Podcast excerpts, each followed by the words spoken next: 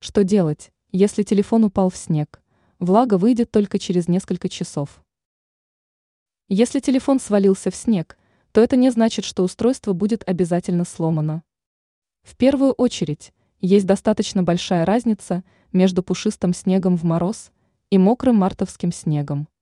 Во втором случае можно считать, что телефон упал в воду, но это не значит, что устройство обязательно сломается. Нужно предпринять несколько действий и учитывать определенные факторы. Что нужно сделать в первую очередь?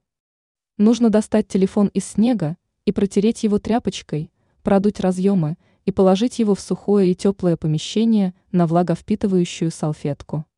Не нужно воздействовать на гаджет источниками тепла, не кладите девайс рядом с батареей и не нагревайте его феном.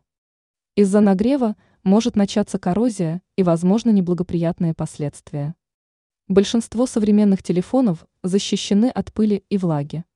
Просто дайте устройству полежать несколько часов в помещении и попробуйте его включить снова.